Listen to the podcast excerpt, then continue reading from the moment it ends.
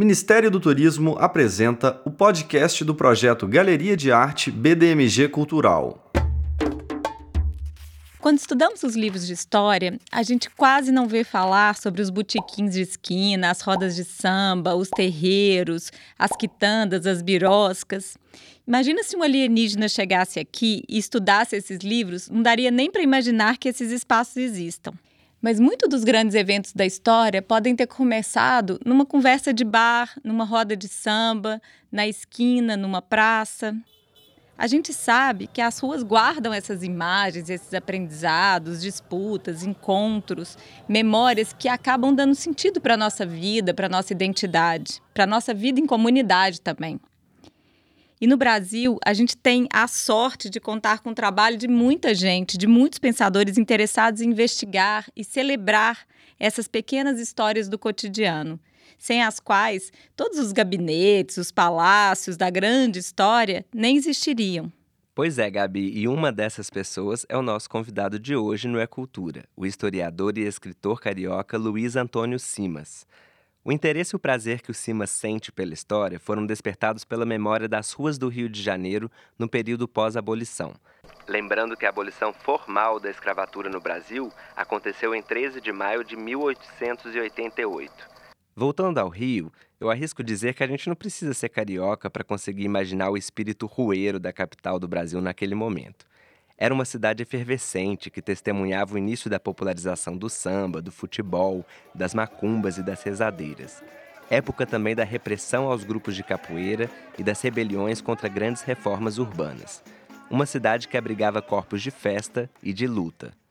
Cada uma à sua maneira, diversas cidades do Brasil também são resultado desse caldo de tradições que atravessaram gerações e continuam se atualizando até hoje, fazendo da rua esse lugar de encontros tão especial e que deixa a gente morrendo de saudades. Então, enquanto a gente ainda não pode matar essa vontade de botar o bloco na rua e viver toda a intensidade que ela tem para nos oferecer, vamos tirar um tempinho aqui para fabular a rua na companhia do Luiz Antônio Simas. Mas antes eu recomendo a você para não deixar de escutar o primeiro episódio desse ciclo sobre as fabulações da rua. Eu sou Roberto Romero. Eu sou Gabriela Mulan. E você está ouvindo o podcast É Cultura? É cultura? É cultura? É cultura? É cultura? É cultura? É cultura? É cultura? É cultura? Um podcast do BDMG Cultural. Seja muito bem-vindo, Simas, um prazer te receber por aqui. A gente já acompanha bastante tempo o seu trabalho, gostamos muito dos seus livros, dos seus textos, das suas falas, dos seus tweets também.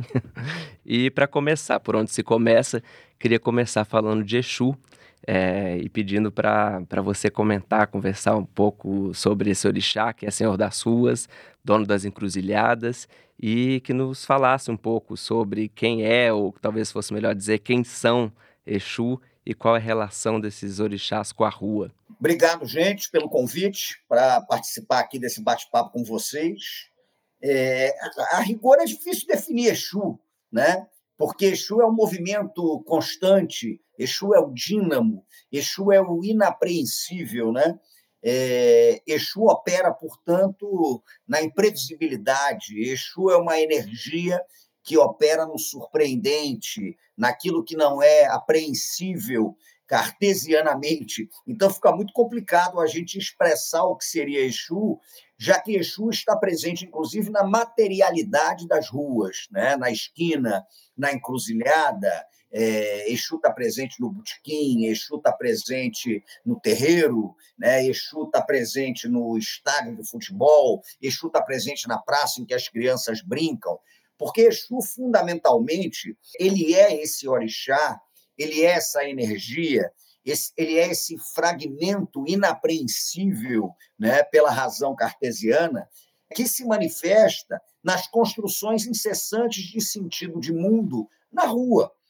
Exu, a rigor, é um sistema de organização do mundo. Eu gosto muito de, de, de dizer isso. Então, eu não diria que na encruzilhada você tem a energia de Exu. A encruzilhada é Exu. Exu é a possibilidade de vida. Né? É isso que a gente está vivendo aqui o tempo inteiro. É a palavra né, que eu estou dizendo, é a saliva que está saindo da minha boca, é você me perguntando. Tudo isso é Exu, é um princípio organizador do mundo. Laroye. E Simas, você cresceu no terreiro, é neto de mãe de santa, né? E você costuma dizer que foi civilizado nessa tradição. É, e ao mesmo tempo formou-se como historiador, passou a se dedicar ao que você gosta de chamar da nanohistória, né? Que, que a gente talvez possa lembrar o, o enredo da Mangueira, talvez seja essa a história que a história com H maiúsculo não conta, né? E, e, eu queria que você falasse um pouco dessa sua formação também na academia, como historiador, e como a sua relação com o ofício foi se transformando é, ao longo do tempo. É curioso isso, porque quando eu fui fazer o meu vestibular, eu não tinha a menor convicção sobre o que eu seria, o que eu deveria fazer dentro de, uma, de um curso universitário. Então, acabei fazendo história muito mais pela convicção que eu tinha do que eu não queria ser. Aliás, eu sou um sujeito que, em geral, eu tenho muito mais convicção sobre o que eu não quero do que exatamente sobre aquilo que eu quero. Mas acabou que eu fiz história, entrei numa faculdade de história, mas sem grandes expectativas, né? Mas dentro da faculdade acabei me apaixonando, sobretudo pela história da rua, né? É, sobretudo pela história, isso para mim é muito claro, é muito evidente o que, que despertou o meu prazer, a minha curiosidade né, para estudar história, foi quando eu comecei a conhecer a história da revolta da vacina e a ligação entre a revolta da vacina e a cidade do Rio de Janeiro. Então, aquele Rio de Janeiro do pós-abolição, é, da, da, codificação do samba, do início do processo de popularização do futebol, da repressão às maltas de capoeira, né, das macumbas cariocas, da rebelião contra a vacina obrigatória, contra o bota abaixo do Pereira Passos, aquilo, de certa maneira, é, se apresentou para mim como alguma coisa que eu queria compreender. Né? E aí pronto, aí a coisa funcionou. E eu nunca tive um interesse especial pela grande história, né?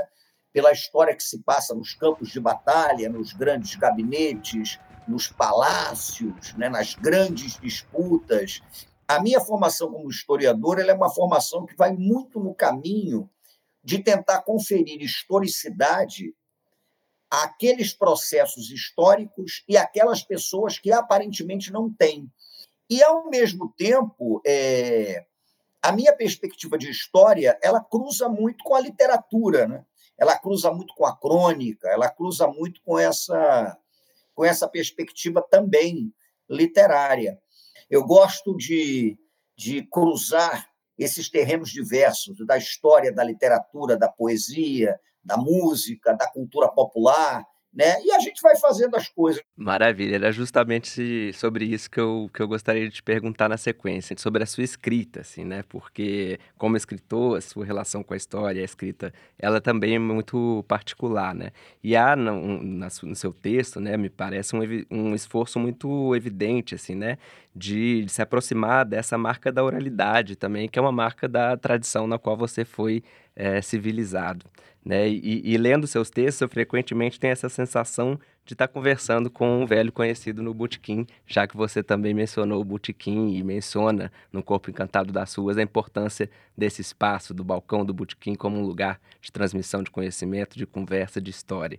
Isso daí é, é, é, é curioso, essa pergunta que você me faz sobre a escrita, porque eu tenho uma, uma dissertação de mestrado defendida, depois a minha opção foi para o campo da educação, foi não fazer o doutorado. É, e eu confesso que gostei muito de fazer o mestrado, mas não gostei de escrever a dissertação. Porque a escrita da dissertação ela foi uma escrita muito dura, né? foi uma escrita muito é, de pedra, né? uma escrita que teve que dialogar com o campo conceitual, que é importante, evidentemente, mas eu não tive prazer, na verdade, eu me livrei né, da dissertação. É, eu sempre gostei mais de conversar. Isso eu vou falar para você, parece até uma heresia em se tratando de uma conversa com um escritor.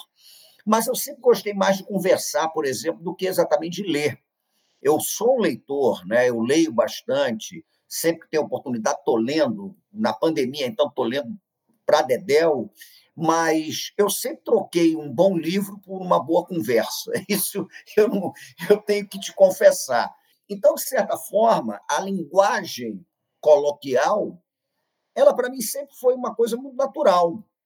né? a linguagem com a qual eu convivo, eu falo com a minha família desde garoto, essa coloquialidade, então, ela para mim não é um, nada que seja que demande grandes esforços.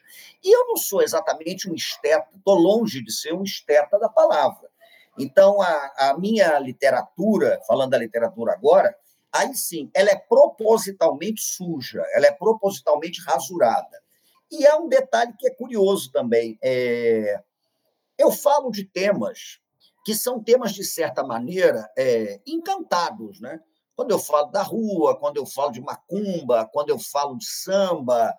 É, e eu acredito que a temática que você aborda ela tem que se relacionar diretamente com a prosa que você vai escolher para abordar essa temática.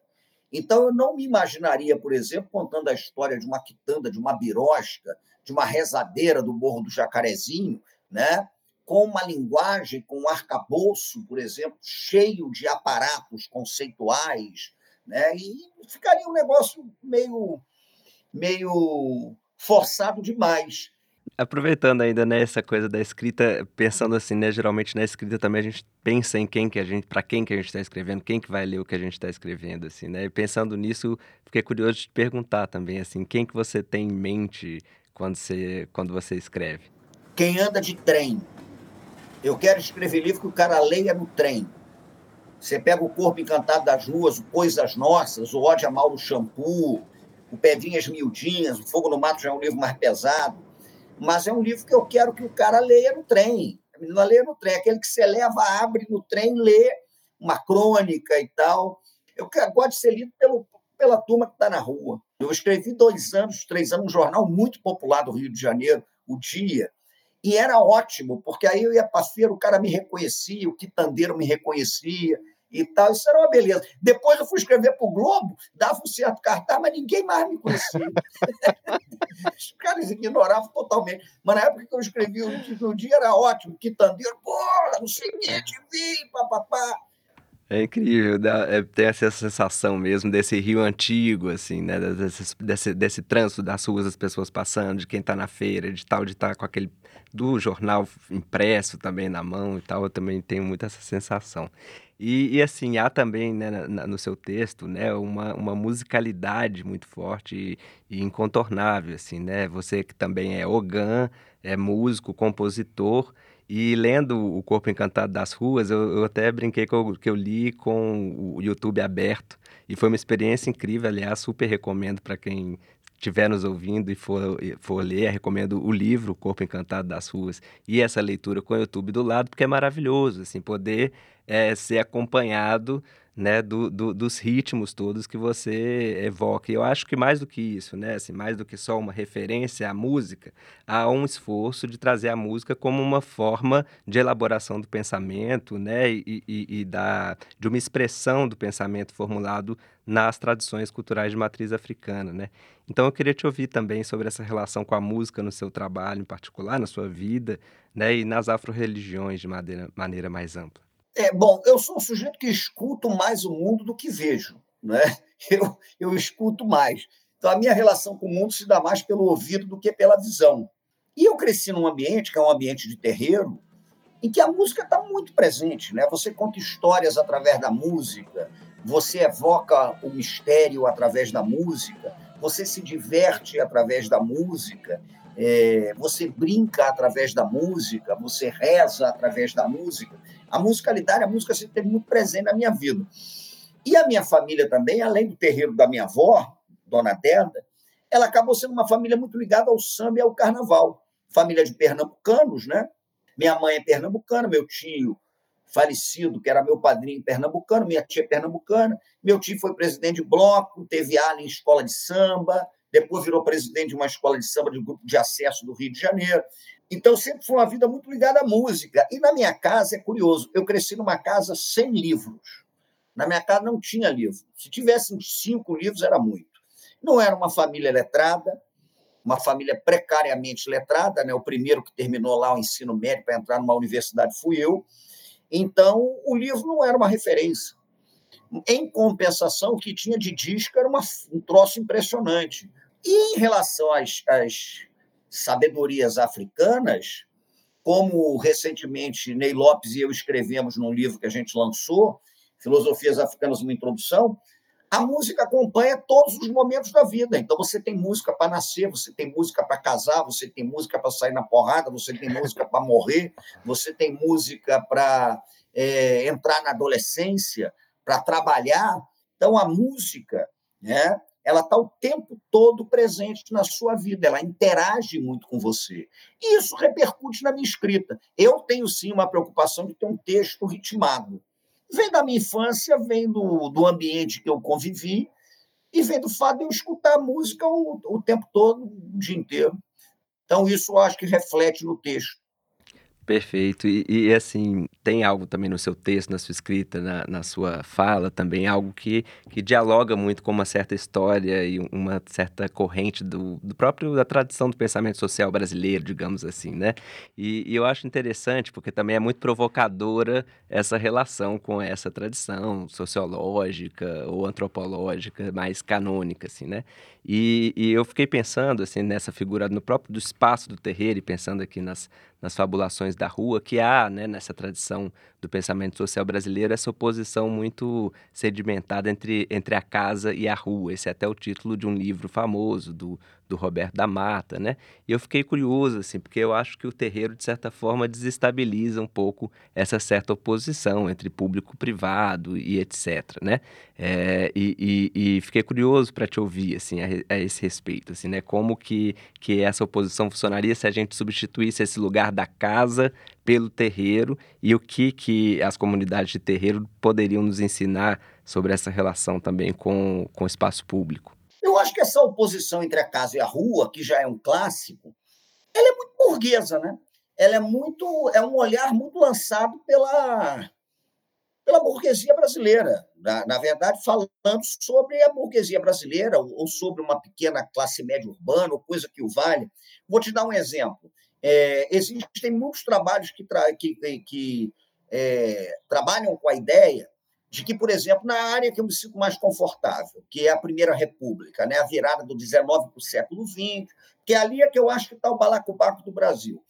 Naquele contexto, é muito comum que se diga que havia uma oposição entre a casa e a rua, o público e o privado, a rua como o espaço masculino, a casa como o espaço feminino. Mas depende. Por exemplo, é, a casa como espaço feminino. De que mulher você está falando? Se você for falar, por exemplo, das mulheres ligadas às tradições afro-brasileiras e ligadas a terreiro, o espaço delas era casa, mas era rua também o tempo inteiro. Você vai pegar, por exemplo, as grandes tias do samba, estão todas na rua. Você vai pegar uma tia Seata, ela tinha um tabuleiro de doces na esquina da rua 7 de setembro, com Uruguaiana, no Rio de Janeiro. Você vai pegar a tia Prisciliana de Santa Amaro da Purificação, que era mãe de João da Baiana, tia Amélia Mandidonga, tia Carmen do Chimbuca. Essas mulheres negras dos matriarcados de terreiro, elas estavam o tempo inteiro na rua, porque fundamentalmente elas estavam ligadas à culinária do dendê. Então viviam disso, né? de colocar barraca na rua, de estar participando da festa da penha, de estar com, no, no, no, é, vendendo comida, vendendo guloseima, vendendo uma opção de coisa. Então, essa oposição casa-rua, eu não sei se dá conta do Brasil que eu estudo, por exemplo. Né? É, e na perspectiva do terreiro, ela não faz muito sentido. Até porque, como eu costumo dizer, é, a rua é terreirizada o tempo todo. Então, a rua, muitas vezes, é estendida como, é, é entendida, desculpe, como um espaço estendido da própria ideia de terreiro. O que, que eu chamo de terreiro? É qualquer espaço praticado na dimensão do encantamento do mundo, que pode ser o chão, que pode ser a esquina, que pode ser a praça, a praia, que pode ser o corpo. Então, eu acho que se a gente pensa em terreiro, essa dicotomia ela, ela tem que ser problematizada. Até porque as dicotomias elas são muito caras a uma certa inflexão, a um certo pensamento bem ocidentalizante. Né? A dicotomia entre o corpo e o espírito, a dicotomia entre a mente né? e a intuição, a dicotomia entre a razão e, e a espiritualidade, a dicotomia entre a salvação e o pecado. Mas agora, quando você pensa em saberes outros, não tem muita pertinência. O sagrado e o profano, por exemplo, não são dicotômicos de forma nenhuma. Você sacraliza o profano e profana o sagrado o tempo inteiro. Né? Então, você está sacralizando muitas vezes a rua e está profanando a sua casa. Ou você está sacralizando a casa, profanando a rua. Então, é dessas experiências que a gente vai sendo feito. E Simas, para a gente já caminhar para a conclusão assim da, da nossa conversa, eu queria falar de carnaval, é claro. É, a gente está caminhando já para o segundo ano de pandemia, não sabemos ainda é, o que esperar, o que vai ser do carnaval no ano que vem. É, mas ao mesmo tempo, muita gente ralha quando a gente toca nesse assunto, dizendo que não é hora de falar de carnaval, e você sempre rebate, lembrando que a festa também tem tudo a ver com a morte, com essa consciência né, de uma vida breve, essa consciência profunda, assim, também, que está expressa na festa e no, na, na alegria. É, eu insisto sempre numa ideia. A ideia de que a festa ela não acontece porque a vida é boa. A festa acontece pela razão inversa. A festa, em geral, acontece porque não é boa. Até porque, se fosse boa, você não precisava de festa nenhuma. E, e mais do que isso, eu acho que a festa ela tem um sentido, sobretudo nas sociedades industriais, né? a partir do avanço do capitalismo, a partir do avanço da industrialização. A festa é uma instância de reconstrução da ideia de ser coletivo. Porque a gente vive num mundo muito marcado pela individualização, né? muito marcado pelo tempo do relógio, muito marcado pelo tempo do trabalho, muito marcado pela lógica produtiva. Então, a gente vive experiências de despertencimento o tempo todo. Essa individualização excessiva, exacerbada, né, que o tempo do trabalho traz, que a industrialização traz, que o capitalismo industrial traz, tudo isso vem aí. E a festa adquire, portanto, uma função, inclusive, de organização social, que eu acho extremamente relevante, que é mesmo a, re, a, reconstrução dessa ideia de comunidade. Quando eu falo de festa, eu falo de festas orgânicas, não estou falando de evento. Né? Estou falando de festas que organicamente estão inscritas na tradição, estão inscritas na experiência cotidiana, naquela que passa de mãe para filha, de pai para filha, de pai para filho, de avô para neto. Então, existe uma dimensão na festa que ocupa esse espaço de reconstrução do sentido coletivo do ser. E, sobretudo, num mundo em que a gente tem cada vez mais comunicado e menos comunidade, como dizia Paulo Freire, né? isso daí não sou eu que digo, Paulo Freire falava isso, a festa tem esse sentido mesmo de reconstrução do ser comunitário. E mais do que isso, é, a festa traz realmente a urgência é, da nossa experiência, que é muito curta, da nossa experiência aqui, que no fim das contas é quase inexplicável. Que diabo a gente está fazendo aqui? Isso daqui não tem sentido nenhum. Isso, evidentemente, não quer dizer que eu acho que no meio da pandemia a gente tem que fazer festa, tem que aglomerar, tem que fazer carnaval, até porque eu estou em casa o tempo todo. Né? E acho realmente que a gente só deveria ter um carnaval de rua em condições sanitárias, né? que sejam execuíveis para que as pessoas brinquem com segurança. Porque quando eu falo da importância da festa, não é no sentido de um, uma maluquice completa de você se entregar à morte, não é isso né? Não é naquela coisa do carpe diem, porque vou morrer daqui a duas horas. Pelo contrário. Mas é no sentido realmente de afirmação da vida contra a morte que nos espreita o tempo todo. Então, acho que a festa está muito ligada a isso. Né? A gente trabalha muito com a ideia de que o carnaval vem do italiano, né? Carnevale, a festa da carne, a despedida da carne. Mas o Bakhtin, por exemplo, ele buscava é, uma etimologia germânica para isso, falando de fal, né? É, nórdica, fala é morte, né? Valkyria, Valhalla e tal. E Carnevale seria a festa dos deuses que já não existem. É, é, o que o Bakhtin propõe. E eu acho essa ideia, a celebração dos deuses mortos, muito bonita, né? Porque, de certa maneira, no carnaval nós celebramos, de repente, ou aquilo que a gente efetivamente é, ou aquilo que a gente não é, mas gostaria de ser. Então, os sentidos da festa são muito amplos, né? É, foi um prazer te receber aqui hoje, Simas. Incrível conversar com você. Que esse carnaval venha na hora que ele tiver de vir, mas que venha, pois estamos todos precisando desse encontro coletivo e dessa afirmação da vida. Valeu, eu é que agradeço. Bom, eu queria aproveitar esse clima de carnaval, que cedo ou tarde vai tomar as nossas ruas de volta, para dizer que no próximo episódio a gente continua falando sobre música e rua. No terceiro e último episódio da temporada das Fabulações da Rua, vamos conversar com a pesquisadora Luciana Xavier. Ela conta como a música popular transforma a rua e como a rua também acaba influenciando a música. O papo vai estar tá bom e a gente se encontra por aqui. Eu sou Roberto Romero e esse foi o podcast É Cultura, um podcast do BDMG Cultural em parceria com Micrópolis. É cultura? É cultura? É cultura? É cultura? É cultura? É cultura? É cultura? É Cultura, um podcast do BDMG Cultural. Este projeto foi viabilizado através da Lei Federal de Incentivo à Cultura patrocinado pelo Banco de Desenvolvimento de Minas Gerais, em parceria com o Circuito Liberdade, IEFA, Secretaria de Cultura e Turismo de Minas Gerais e realizado pela Secretaria Especial da Cultura, Ministério do Turismo, Governo Federal, Pátria Amada, Brasil.